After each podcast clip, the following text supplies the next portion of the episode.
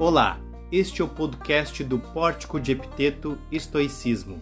Aqui você encontrará conteúdos de estoicismo, epiteto e filosofias irmanadas.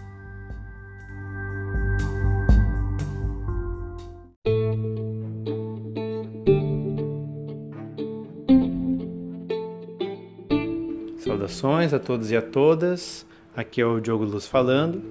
E no episódio de hoje nós teremos o áudio de uma conferência que eu e o Fernando Fontoura fizemos para o seminário do GT Epiteto que ocorreu em dezembro de 2020. Nesse seminário é, foi feito remotamente, ou seja, todo o seminário foi online, e nós participamos de uma, num formato de debate, de uma conversa em que quem nos quem começou, né, quem nos deu o espaço então foi o Aldo Dinucci, organizador do evento, para que então pudéssemos falar sobre é, os atos adequados, que é a forma como nós resolvemos traduzir os cateconta estoicos, esses atos adequados no período de pandemia, mais precisamente em situação de isolamento na pandemia. Então nós fizemos uma conversa baseada já em alguns, alguns assuntos que já conversávamos em particular e que nós resolvemos externalizar na, for na forma de um, do, do seminário. Aproveitar então esse seminário para fazer um bate-papo sobre esse assunto e vocês agora vão ouvir o que foi esse bate-papo.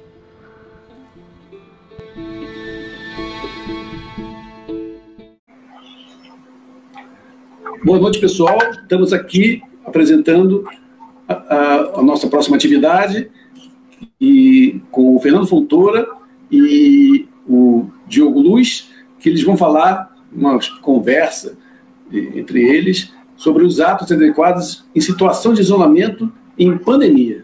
Então, passo a palavra para vocês. Sintam-se à vontade. Bom, é, Acho que eu vou me apresentar um pouco, Fernando, aí depois tu fala com. Te apresenta também, pode ser? Pode ser, é, à vontade. Bom, então, então tá, boa tarde, boa noite, pessoal. A gente está no final, final de tarde, então, né? Sintam-se contemplados por um boa tarde, um boa noite.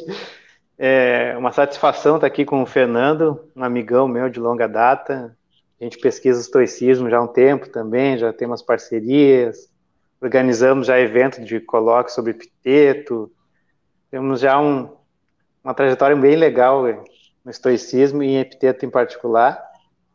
É, eu sou da, da PUC, então, né, eu estou fazendo doutorado lá, aqui no Rio Grande do Sul, né, PUC Porto Alegre, e, e uma conversa que eu tive com o Fernando, já na pandemia, né, a gente estava comentando sobre, sobre estoicismo, sobre a situação que a gente estava vivenciando, e, e, o assunto naturalmente também migrou para um eixo de pesquisa do Fernando, né, que são os cateconta, né, são os, a gente traduz, pode traduzir por atos adequados, atos convenientes, uma boa tradução, embora atos convenientes tenha aquele talvez uma dificuldade, assim, pelo que a gente possa entender do que é conveniente hoje em dia, né? Ah, me é conveniente, então é só para mim, não para o outro. Então, às vezes também se, se prefere traduzir por atos adequados ou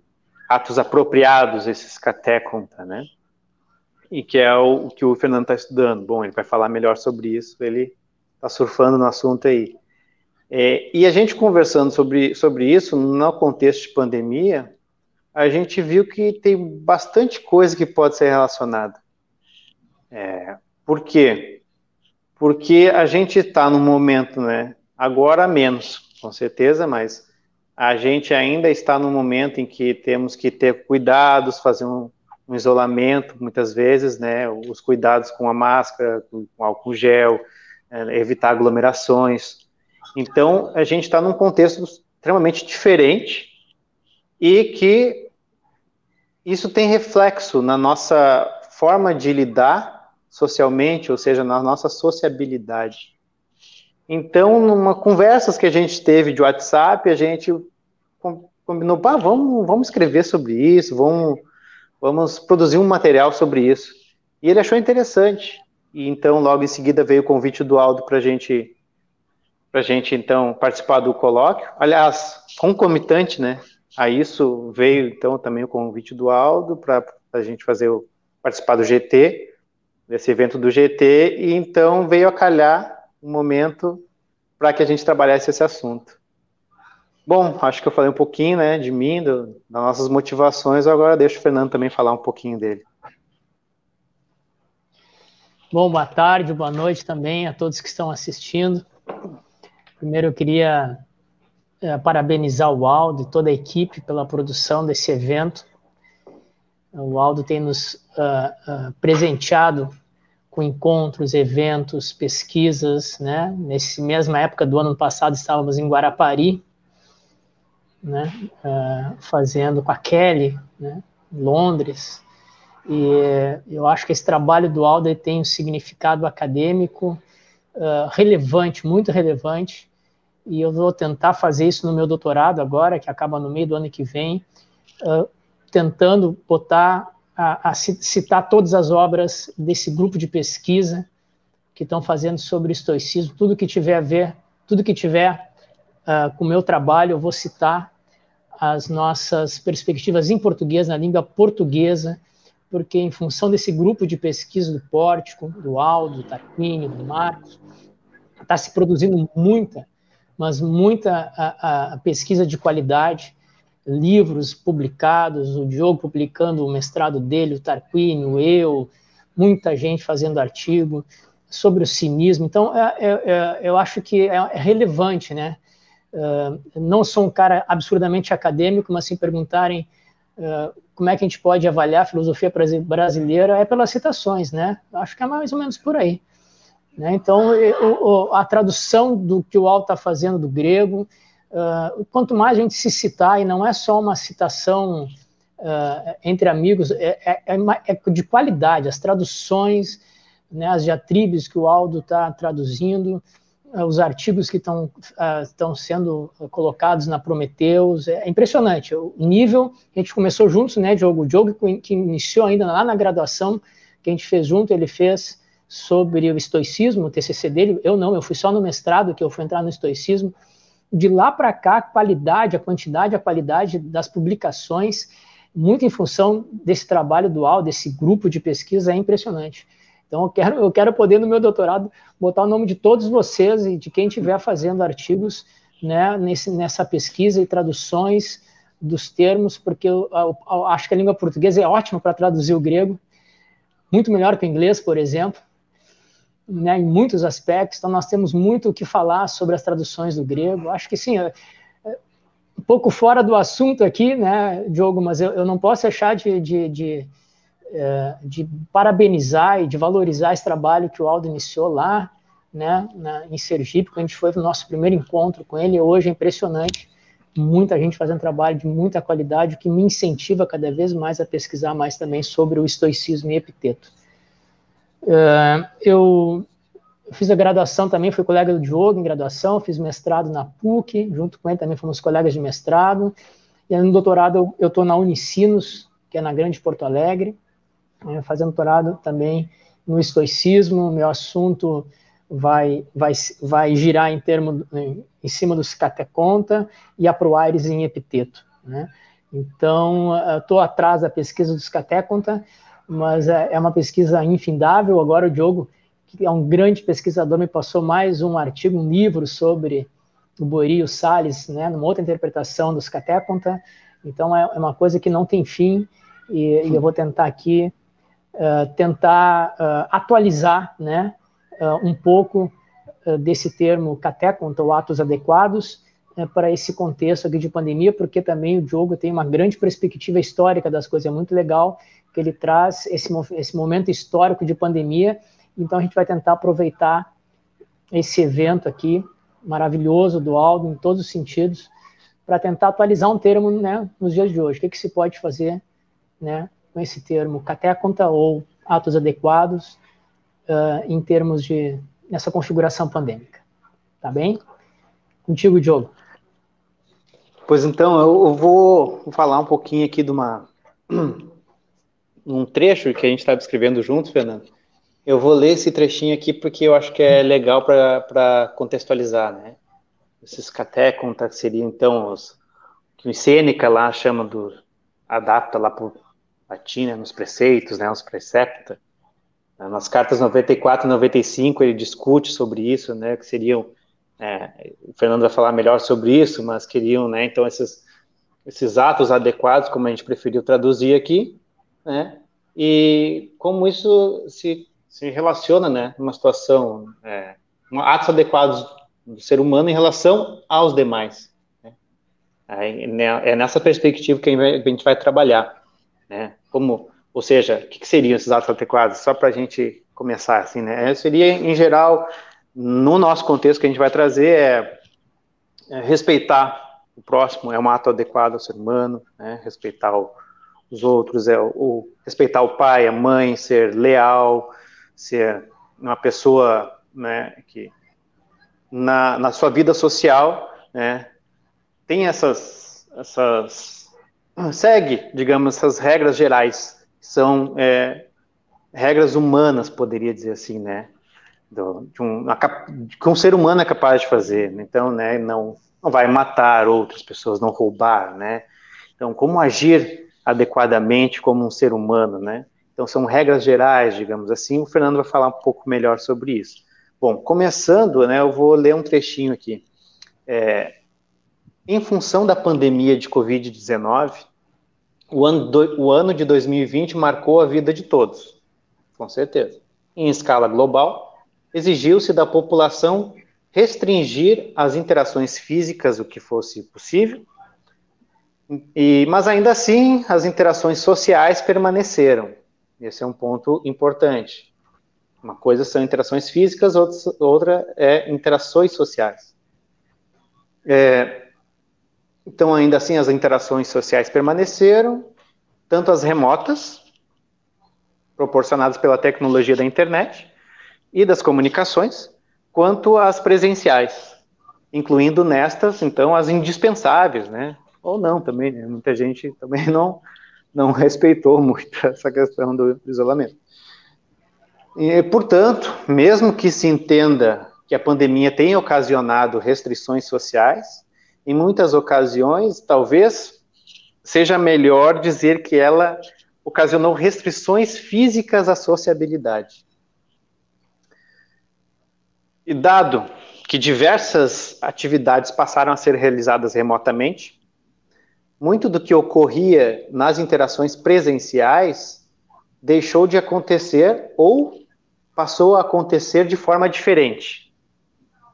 Por um lado, pode-se destacar o aspecto positivo dessas atividades remotas. Então, né, uma vez que, por exemplo, essa que a gente está aqui agora, né, uma interação remota, né, uma vez que essas interações permitiram a consolidação do uso da internet é, para realizar interações à distância. Nosso caso, típico. Então, é, nesse caso, a internet ela aproxima quem está longe. Né? Nós estamos falando aqui com pessoas do Brasil e do mundo inteiro, né? Só, só conectar. Nesse caso, a compreensão do espaço virtual como um componente da realidade foi finalmente consolidado. Pois é apenas, então, a, o espaço virtual é apenas uma forma diferente de ser. O espaço virtual ele é. Né? Então, se ele é uma, apenas uma forma diferente de ser, ele é aquilo que o Pierre Levy, acho que é Pierre Levy, se não me engano, já havia, é, é, o Levy, é o sobrenome dele, tá, francês, ele já havia ressaltado na sua obra o que é o virtual, é, tem tradução para o português, né? Por isso, o âmbito virtual, por fazer parte da realidade e por permitir interações sociais, tornou-se, então, é, efetivamente uma alternativa importante à sociabilidade humana. E ganhou, então, é, grande relevância após as medidas de isolamento decorrentes da, pandemia. Nós estamos testemunhando isso agora através desse, esse nosso encontro aqui é, pela internet. Por outro lado, então, se as relações virtuais proporcionaram aproximações e relacionamentos com poucos cliques ou arrastar de dedos nos aparelhos digitais, celulares, tablets, etc., é, elas também permitiram, e agora é um ponto importante, essas relações virtuais permitiram a interrupção dessas duas, dessas duas, ou seja, as aproximações e relacionamentos, né? É, é, permitir a interrupção dessas duas com a mesma facilidade. Então, com a mesma facilidade que a gente tem para se encontrar na internet, a gente também tem uma, uma facilidade para interromper ou, né, interromper relacionamentos, né? O Fernando até escreveu, né, mutar alguém, né? Ah, não quero, pô, mutei, tô numa aula online, tô uhum. num, né? Pô, tranco, não quero, não quero ver aquela pessoa, não quero aparecer, né? E, e isso é interessante, porque no ambiente físico isso não é possível, né? Então, é, é, nesse sentido, então, determinadas interações passaram a, a, ser facilmente também evitadas, destoando em muitas ocasiões do que seria possível de se realizar se o ambiente, ao invés de virtual, fosse físico. Por isso, em função do incremento da forma virtual de interação, possibilitou-se o despendimento de mais tempo e atenção, mas aquilo que melhor se conforma ao interesse próprio eu estou conformando as, as, minhas interações aos meus interesses particulares, né? tornando fácil a eliminação, ele tornando fácil a eliminação do que não corroborar com esse interesse particular, né? Tornou mais fácil isso. Então, assim, muitas situações de convívio com o diferente, muitas situações, repito, muitas situações de convívio com o diferente ou com a perspectiva do outro, característicos, então, da esfera pública, né? Isso é característico do sair na rua, a gente vai dar, lidar com o outro e com o diferente várias vezes, no trânsito, é, na calçada, é, em diversas situações, né? Então, essas interações com o outro e com o diferente né, passaram a ser mais facilmente descartadas em nome de uma economia de tempo e atenção ao que corresponda aos interesses particulares. Uhum.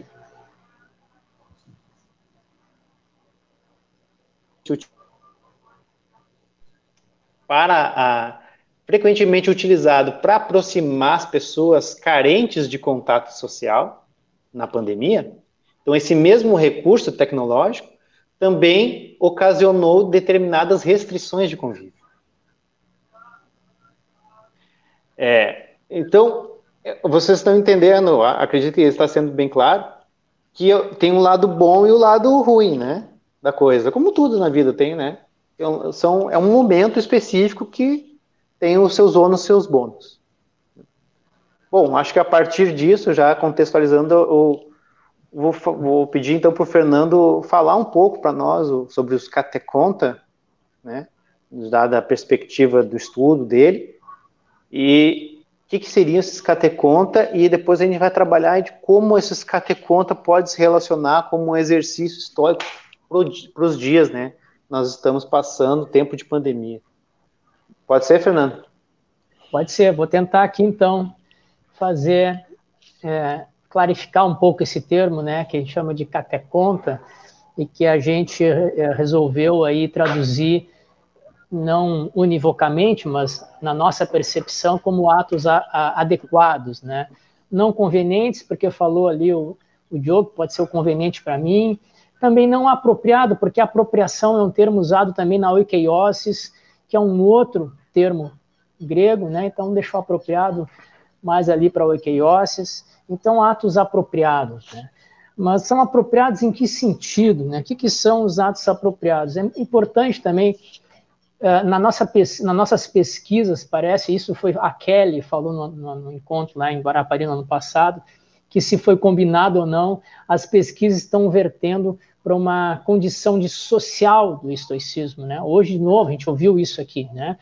E, e as falas, as pesquisas estão enfatizando o estoicismo não apenas como que também é uma, uma, uma terapia de autotransformação do autodomínio, da autarqueia, né, da autonomia uh, em, em, frente às circunstâncias, isso também é, mas não é só isso. Né? O, o, o estoicismo tem um viés social, comunitário, cosmopolita, simpático, né? simpatia é muito grande, que às vezes as pesquisas deixam de fora. Então, o, uh, os Caté conta para mim inclusive vai ser uh, isso na minha tese, vai dar mais, é mais a perspectiva do viés social que está inserido aí uh, no estoicismo, tá? Se não político, pelo menos social, né? Uh, a pergunta é assim, o que, que esses atos adequados são, as características dele, e qual o papel relevante né, do desenvolvimento ético do indivíduo e da sociedade né? Qual é o papel relevante desses atos no, no desenvolvimento ético do indivíduo e da sociedade?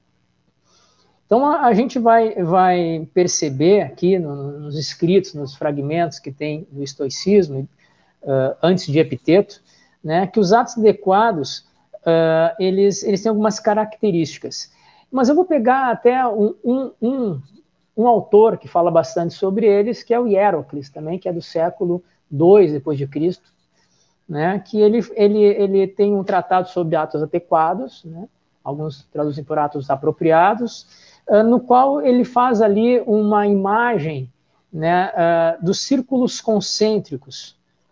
Né, e, e ali ele, ele relaciona que uh, né, no primeiro círculo tem uma mente, um corpo, né, esse círculo é próximo de um eu, digamos assim, de um self, né, não como a gente imagina hoje, mas um eu, né?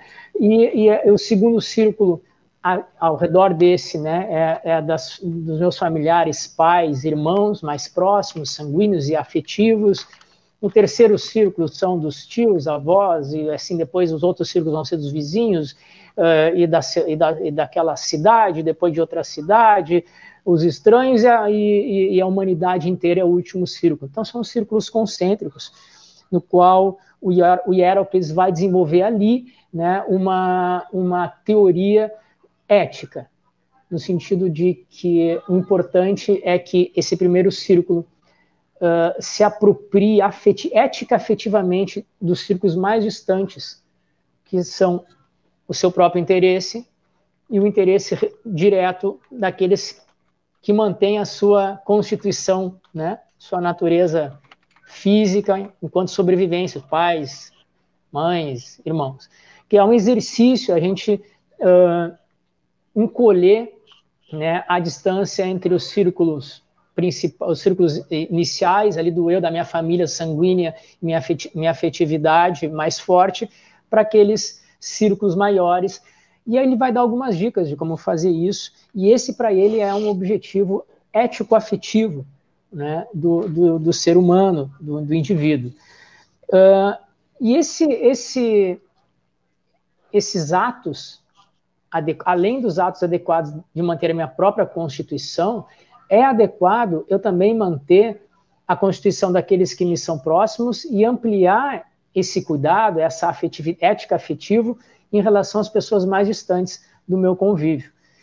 E esse termo também, ele vai estar muito associado a esse outro que eu falei, que é oikeiosis. Né? Oikeiosis vai ser exatamente uh, o, o, o, o, primeiro, a primeiro cuidado, a primeiro impulso que o, que o indivíduo, que o ser, não é só que o ser humano, né, que o animal tem, é para manter sua própria constituição, sua sobrevivência, sua autopreservação.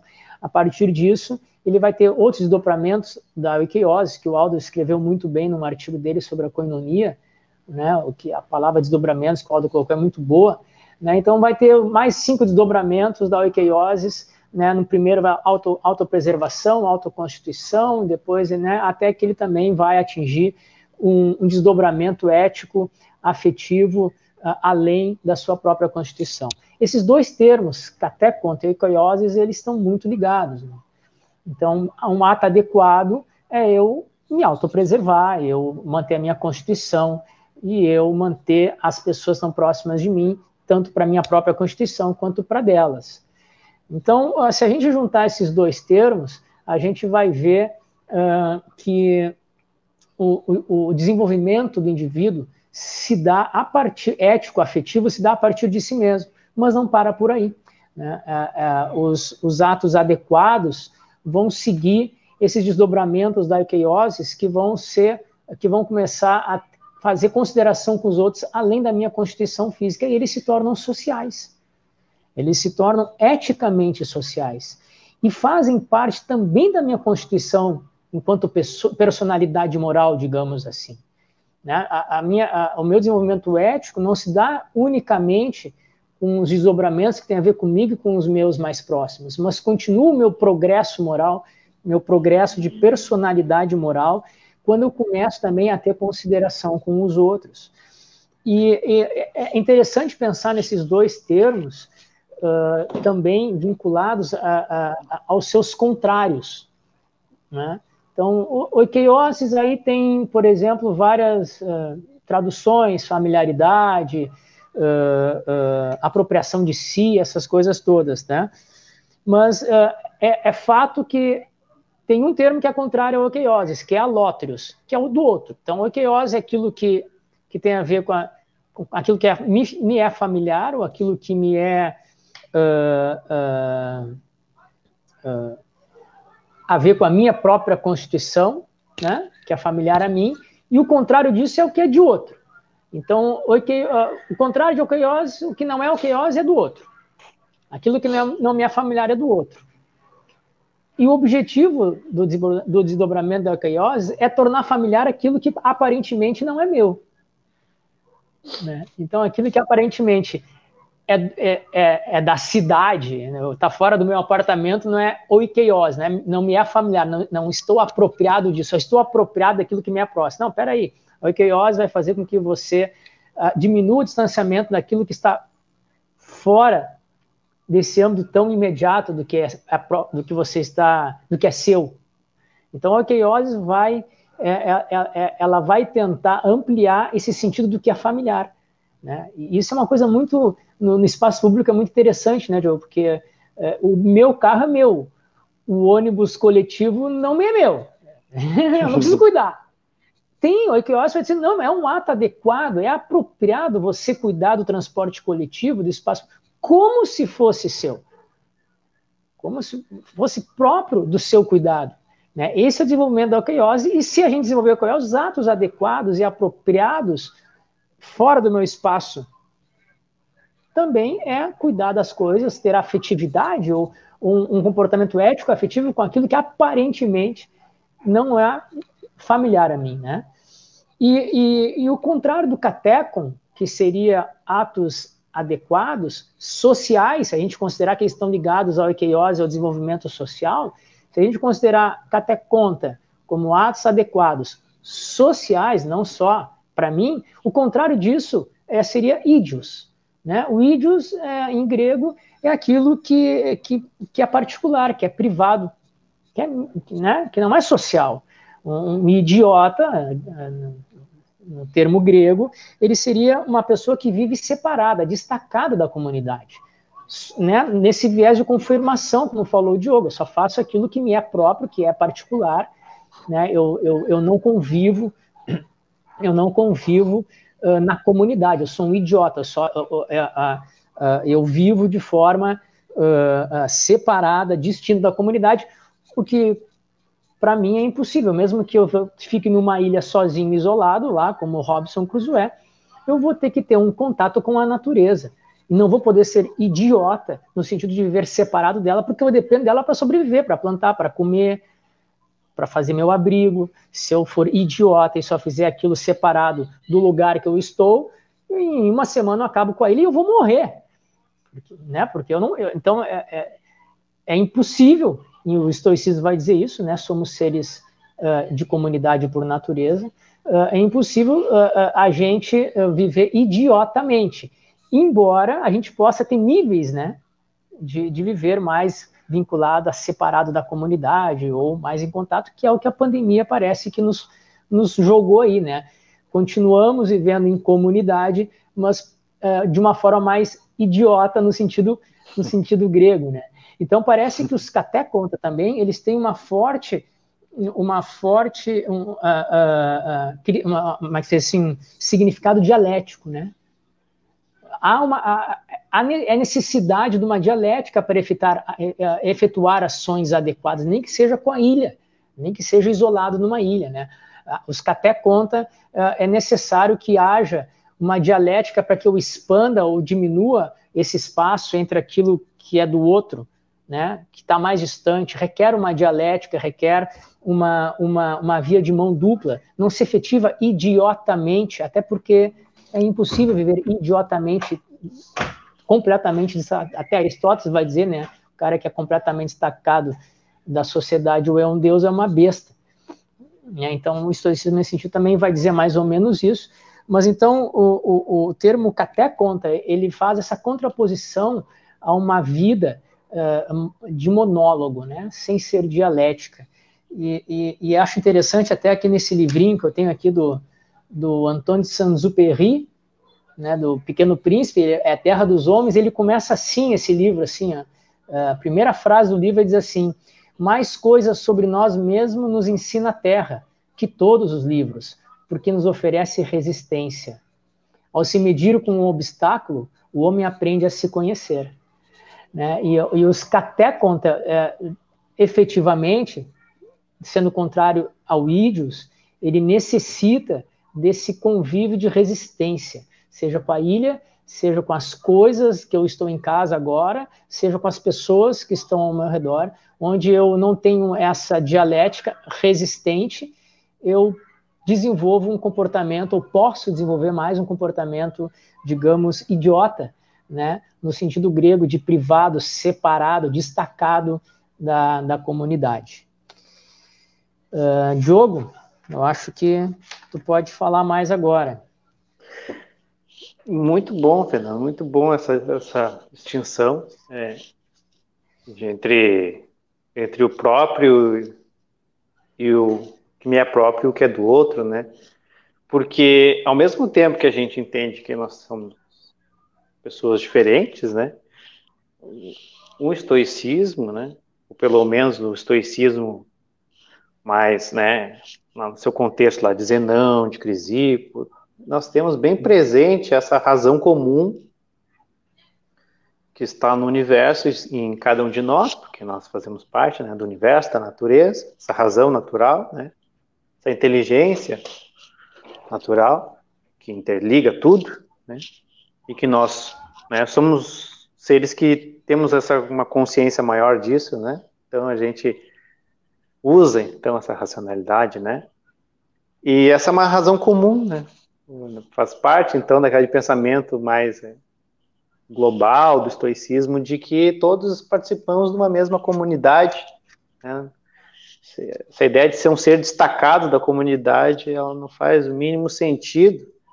Somos todos irmãos, né? Nesse sentido, como Hierocles provocava, né, para que a gente falasse isso, né, pensasse como irmãos, porque nós somos todos aí, né, no contexto grego, né, filhos de Zeus, filhos da razão, filhos dessa esse logos maravilhoso que está na natureza. Essa relação, né, positiva, legal, né, com a vida que o estoicismo tem, né? Muitas vezes as pessoas falam, pá, o estoicismo ou é otimista ou é pessimista. Ah, o estoicismo quer viver o que tem que viver, né? Mas vamos viver. Esse, não é uma questão de otimismo ou pessimismo, é uma questão de se tu tem o conhecimento, a sabedoria de vida necessária para viver bem. Né? É, então, e estamos todos nessa, né? Todos estamos nessa. Então, os cateconta, eles chamam a atenção para isso, né? A gente, por mais que nós falamos do que é particular e do outro, no fundo nós estamos todos no mesmo barco, né? Tanto socialmente quanto cosmicamente. Marco Aurélio várias vezes fala né, dessa relação não só humana, mas cósmica, né?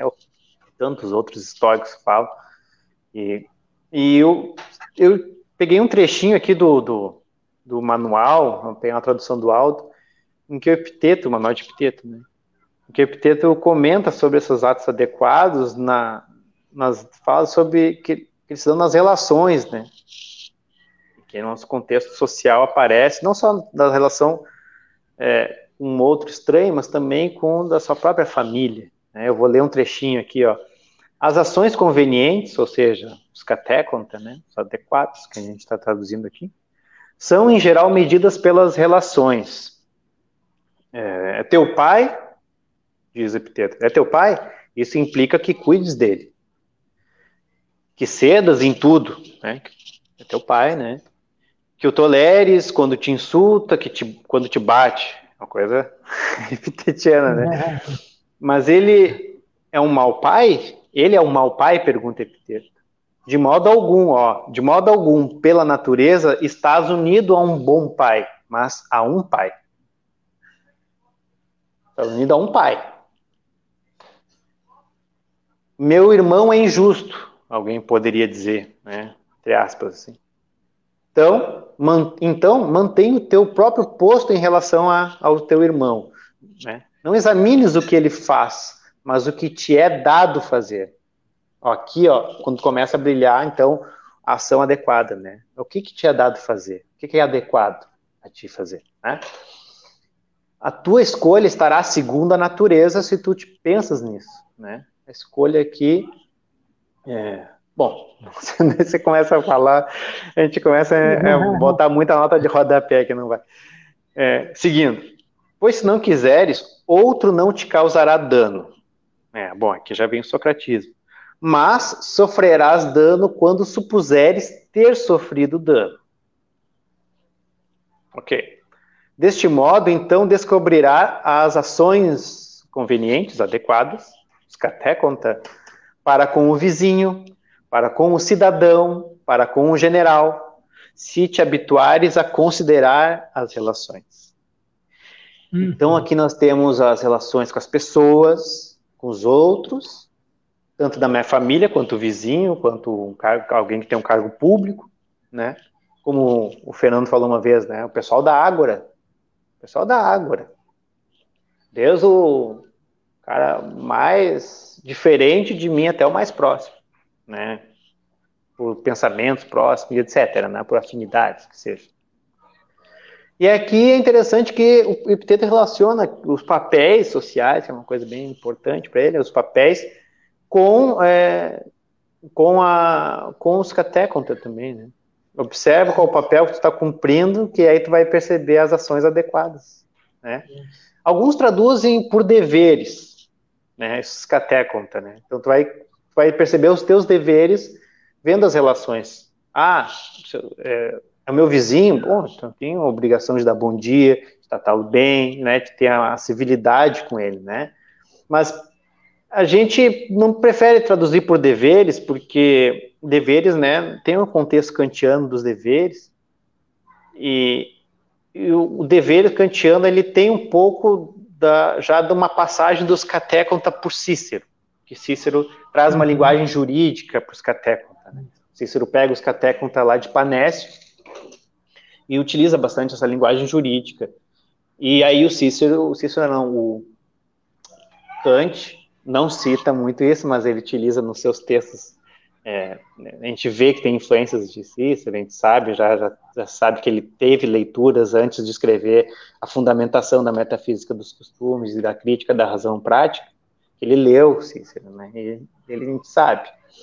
É, e, mas é diferente, né? Porque o, o contexto estoico, os, então é melhor falar em, em adequados, né? ou convenientes, porque realmente, né, não só pela tradução do grego, mas porque, como disse o Fernando, é um aspecto de, da natureza aqui humana em jogo, né, que fundamenta os uhum. né, e para Kant é, é, uma, uma questão formal que não existe elementos empíricos é, da natureza influenciando na, no dever, né, não é, não tem essa âmbito formal, ele, ele tem esse âmbito formal, não tem esse âmbito natural do estoicismo. Então, nesse aspecto é, é, são diferentes, né? Então, por isso que a gente não gosta da tradução de cateconta por deveres. Apesar de muito se falar em deveres, a gente não. Até porque também no grego, né? Quando se traduz aquele, né? É, para deveres, muitas vezes, como é que é o nome, aquele termo em grego? que, é, que a gente traduz é preciso, é necessário, né? Anangaia. Eu... Oi? Anangaia, Anangué.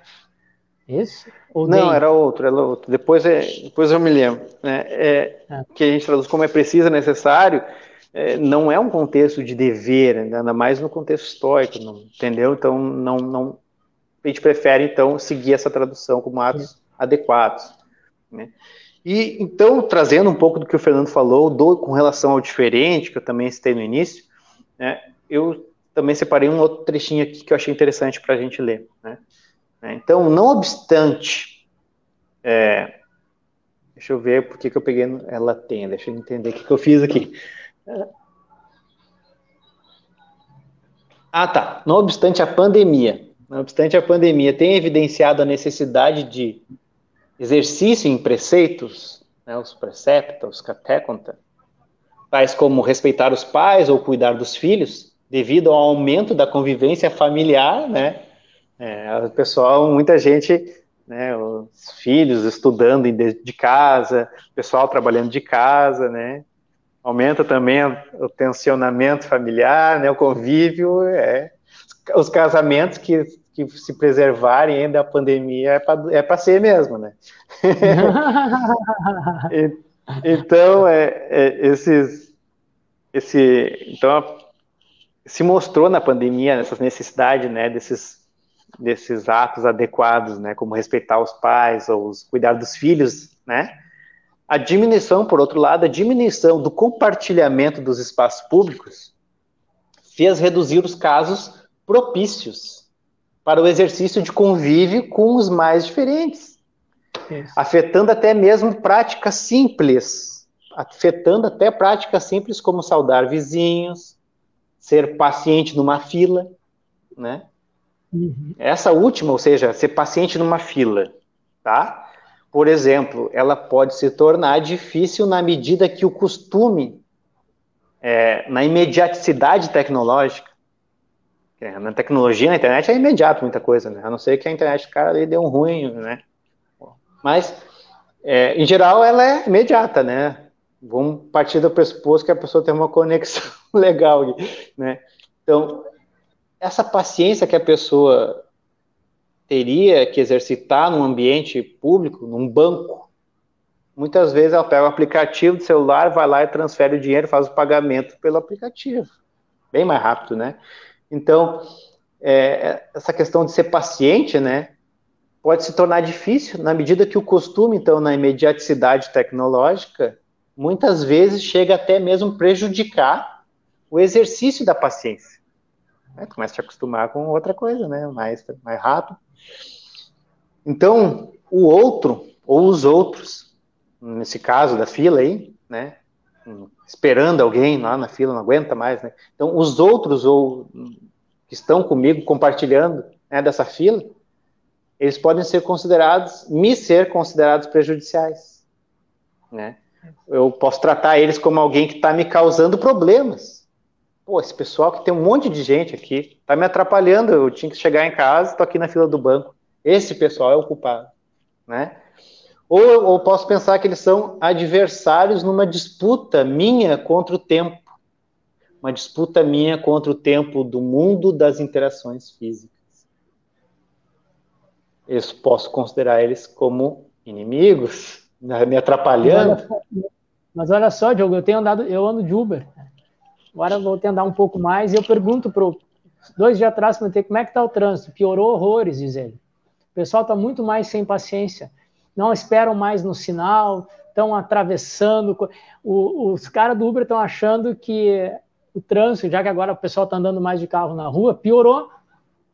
Pode ser um pouco em função disso que tu está falando, da imediatez, é. pode ser a falta da prática, porque tem coisa que requer mais resistência às minhas vontades do que, a, de, do que andar de carro. É uma coisa com, completamente compartilhada, é pegar o carro e ir para a rua completamente. É uma dialética, né? E, e, e eles estão percebendo que está muito mais difícil agora, que está voltando um pouco a convivência no trânsito, que o trânsito está muito mais violento, agressivo do que estava antes da pandemia. É, e, é lógico, uma pergunta... Muito... Pode falar. Pode falar, pode falar. Não, é que eu ia dizer que tem, lógico, tem muitas coisas que podem influenciar nisso, né? Mas a pandemia também pode, essa que é o nosso ponto, né, Fernando? É, a questão de, de, da prática, a, a, prática do bom dia, a prática do vamos deixar o cara passar na frente, no caso ali o pessoal tá quer, né, uma vaga no trânsito, ceder essa vaga gentilmente. É, é, é isso que nós estamos, é, é essa prática. Questão porque a gente começa a não ter tanto essa prática, a gente fica mais restrito no nosso ambiente, fala mais por, né, pelo, pelos aparelhos, tem essa imediaticidade digital e a gente é, pode entender isso também como a gente começou a praticar menos convívio físico, né? É, eu acho que esse é o ponto, assim, né? É, não é ser radical, não, é só perceber isso. Acho que se perceber isso, a gente já começa a se cuidar também. Olha, não estou uhum. praticando tanto convívio, eu vou atentar para isso. É, eu acho que esse é o ponto, né, Fernando? Isso, exatamente. E, e, na carta de Sêneca, né, 94, 95, ele fala bastante sobre isso, e ele diz assim, estou com ela aberta aqui, a parte que eu botei no, na minha pesquisa, né, que ele fala que preceitos, né, que para ele, precepto, não são leis misturadas com ameaças, não são coercitivas, até conta, não são mandatos, né, não, não é, não é não é mandamento, não são mandamentos, né? Mas são exortações. Né? São exortações que advertem o indivíduo do ato adequado que ele deveria realizar em tal relação, em tal circunstância. E é interessante porque nessas cartas, o Sêneca, ele, ele, ele, ele advoga, digamos assim, a importância da paideia, né? Porque ele diz assim, nada é mais bem, as palavras de Sêneca, nada mais bem sucedido em trazer influências honrosas sobre a mente ou em endireitar o espírito vacilante, que é propenso ao mal, do que associação com homens bons. Então, pelo ver frequente, a frequente audição deles aos poucos penetra no coração e adquire força de preceitos. Bem estoico, né? Nesse sentido de que né, há, há um progresso moral, mas ele vai fazer nessas cartas sempre essa exortação de que esses conselhos, essas exortações, têm uma perspectiva de paideia, pedagógica. Para isso é necessário estar conectado com as pessoas. Né? Tanto com a resistência, estou eu com meu filho no restaurante. Né? Então ele vai lá e atravessa a fila. Eu vou ali e exorto ele, meu filho, espera o outro. Então o meu conselho só teve sentido porque teve uma prática. Né? O, o, conselho em casa, ó, quando a gente for no restaurante, tu espera teu lugar na fila, não adianta nada se não tiver a fila.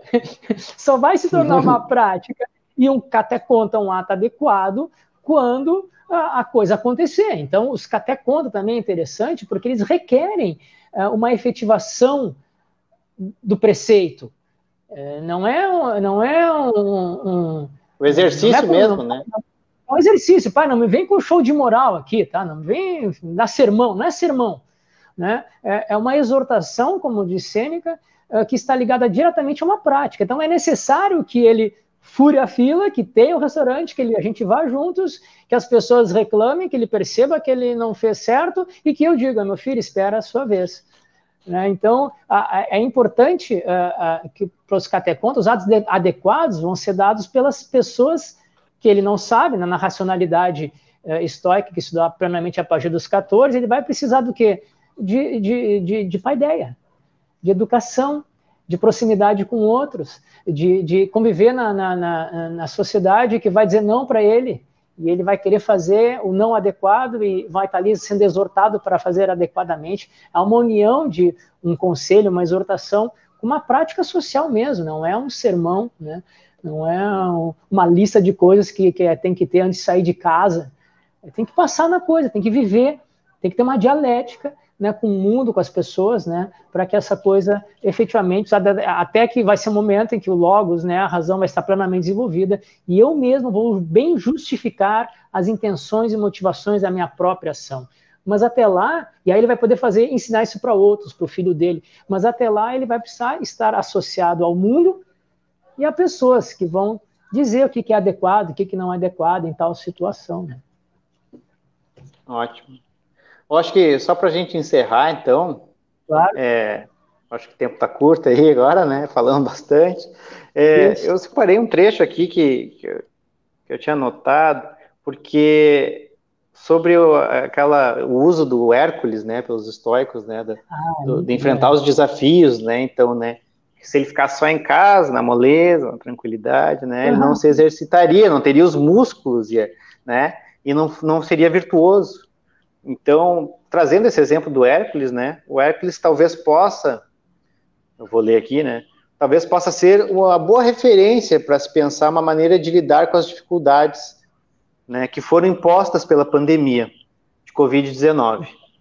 Que as carências, então, a sociabilidade ocasionadas pelo isolamento na pandemia, possam, então, ser supridas através da prática dos cateconta com o diferente, e agora eu destaco, nas oportunidades que forem apresentadas.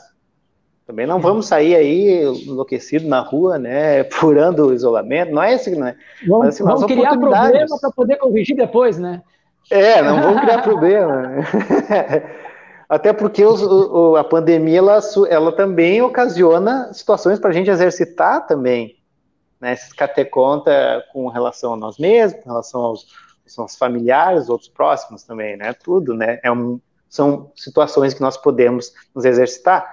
Mas é, aqui a nossa contribuição, então, que a gente é, possa, então, suprir essas dificuldades com relação ao outro diferente, é nas oportunidades que forem apresentadas, sem se deixar iludir pela cômoda e aparente ideia de si em meio às relações, ó, a ideia de si em meio às relações que servem apenas como, como viés de confirmação para as nossas próprias particularidades.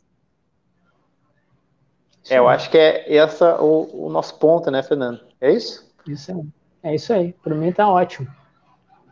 Tá para mim também. Fantástico. Realmente, falando com muita propriedade. Deixa eu chamar aqui o Joelson. Joelson, você está por aí? Está na área? Joelson?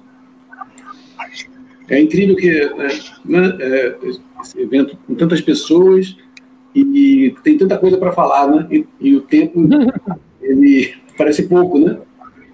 Então o Joelson está aparecendo aqui, deixa eu aqui aparecer o Joelson. Oi, vendo tantas pessoas e, e, tem tanta coisa para falar, né? E, e Oi, Joelson, alguma, alguma pergunta? Desliga aí no Facebook que está ecoando.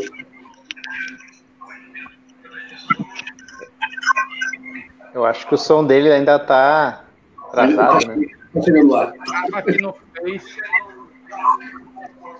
É, deixa eu sair daqui. tá confusa Oi. a coisa lá.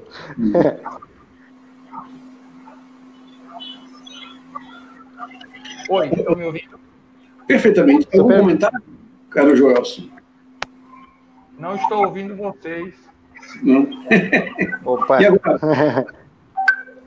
Um problema técnico. Mas, enfim, é fantástica a fala de vocês. Ah, tem um comentário aqui, deixa eu ver. Agradecendo. O, o, o Gustavo ali não está conseguindo baixar o livro do Diogo, por alguma razão. Eu, deve ser o problema do computador dele, que no meu aqui já baixei até duas ou três vezes, né? Então, agora, o que eu achei muito importante é isso que vocês falaram, né? Sobre a questão dos catéconta, como não sendo deveres, né? Porque o dever é, gera uma tábua de valores, mas cada um tem que. Isso já foi discutido, já foi comentado ao longo do, do dia e por outras pessoas, né, que o catécnica é, é, varia para cada um. Né? Você não pode, não é uma tábua, uma tábua de mandamentos, né, que você faça sempre isso, faça sempre aquilo. Então, depende de cada pessoa, né? não é isso? O que vocês acham? Isso, não tem essa característica de dívida, né? Exato, é. Exatamente. Tira essa característica que, que eu tenho que suprir uma dívida. Não, não tem que suprir nada, né? É adequado pela circunstância e eu uh, uh, uh, voluntariamente, né, através da razão, tenho que escolher, né, o ato adequado a realizar em cada situação social. Cada... Isso, e justamente porque é uma exortação, não, não é, não é uma, não é um mandamento seguido por uma ameaça de punição, né? nem de dívida. Exato. É. Não, é, e o, o, prêmio já vem com a sua própria, com, com a sua própria feitura, né? Porque Exatamente. a integração do indivíduo na, na, comunidade, no cosmos em geral, né? Quer Exatamente. dizer, ele não, não é uma dívida que ele paga, ele não faz algo por, por, pela exterioridade, mas ao mesmo tempo por si mesmo e pelo outro. Né? Isso que é muito é, interessante. Isso, a, a, efetivação do ato, né, para que ele, para que, que, por exemplo, pedagogicamente eu entenda que é adequado, não quer dizer que isso seja um consequencialismo. Eu não preciso do ato, a consequência do ato, mas eu preciso que ele aconteça para eu poder pedagogicamente é, compreender racionalmente as motivações daquilo que é adequado ou não é adequado. É o próprio, é, é, é, é a minha, é, é, a minha postura, né? Eles falam, tem a palavra né, técnica, não vou lembrar agora, na realização do próprio ato, né? não o ato em si ou a consequência dele. Excelente. Eu, eu acho interessante também, é, uma vez a gente conversou sobre isso, né, Fernando? Relacionar esses atos adequados, os cateconta, com a felicidade. Né? Porque o Kant ele separa, né? Kant ele separa o dever da felicidade. Né? São coisas distintas, né? Ele não são coisas contrárias, uma outra, claro que não, mas são coisas distintas, né? O âmbito moral é, é não é uma coisa para que tu vai ter uma gratificação é, é, tal qual o, o estoicismo coloca para uns atos que são adequados, né? Que a, além do desdobramento aí do, dos atos adequados aí que o Fernando comentou, né? Que inclusive, por exemplo, quem tem atos adequados, plantas também têm atos adequados, animais têm atos adequados e os seres humanos também têm atos adequados. Isso é importante a gente ressaltar, porque no estoicismo isso é, isso é falado. Né? E, e só que no, no, no, no, ser humano é aquela é agir racionalmente como um ser humano. Né? O que é adequado ao ser humano, né? O que convém, né? A uma, uma atitude conveniente para o ser humano. E isso está ligado sim a um bem-estar, a quem faz isso, o bem-estar para si e para os outros. Por quê? Porque é uma relação comunitária, né? No, no estoicismo não há uma, uma cisão entre o útil e o, e o, e o que é preciso ser feito. Não há, não há essa cisão. Né? Há um encontro. Então é importante ressaltar isso, né? É, o progresso da personalidade moral, ele já está incluído ali, que é, o desenvolvimento ético está ligado ao desenvolvimento da virtude, que está ligado diretamente ao daimonia. É, o desenvolvimento de si. É, é tudo exatamente, a mesma coisa separada. E já estou já tô dentro da minha comunidade, ou seja, o meu desenvolvimento individual já ajuda, no, digamos, no nível ético e moral dessa sociedade que eu estou também, e isso retorna para mim. É, é, é, muito orgânica. Os exemplos, né? Essa, essa, essa, é, muito orgânica uh, o bem viver do É difícil separar aqui, né? A gente corta um pouco, parece que estamos amputando, né? Mas, é, os, os, termos se ligam de uma forma em que eu entro no caminho da, da, do desenvolvimento moral, automaticamente eu estou no desenvolvimento da minha própria felicidade, da harmonia, oroia, seja o que for, serenidade. Maravilha, pessoal. É, foi, foi, muito legal vê-los novamente. Espero que nós possamos nos ver fisicamente, né? Aí, proximamente, no, no próximo ano, né? Espero que seja um ano melhor para todos nós nesse sentido do Covid, né? enfim, a vida possa se normalizar. E como, como a gente vê, né, o estoicismo é interessante, né, como tem coisa para falar. Né? E, e vamos sair daqui, vamos imediatamente para outra mesa. Agradeço ao Diogo, agradeço ao Fernando Fontoura, ao Diogo Luz e ao Joelson. Não falou muito, que dá alguns problemas técnicos ali, mas é, está presente. Agora. Voltei agora. É, eu, eu, só quero tá parabenizar. Nunca é demais parabenizar né, os movimentos que você está fazendo com o estoicismo no Brasil e no mundo. Né? Então, é, é, um trabalho assim é, é, de formiguinha, não é fácil o que você está fazendo. Né? A gente está aqui agora, resultado de um, uma pesquisa, um trabalho uh, conjunto que a gente sabe que tu tem com muita gente. Parabéns, é, o trabalho do Porsche Epiteto, das tuas pesquisas pessoais estão surtindo muito efeito positivo nas comunidades acadêmicas e, e fora delas. Parabéns, Al. Obrigado, obrigado, Fernando. E vamos, vamos todos juntos, vamos todos juntos, porque é um, um trabalho coletivo, né? com certeza. Né? É isso aí. Um abraço a todos e já, já nos vemos ali do outro lado na, tá na, na, fala lá da mesa do, do, do, do, com o Donato e com o Alexandre e o Breno. Boa noite e até breve. Até mais. Obrigado. Tchau, tchau.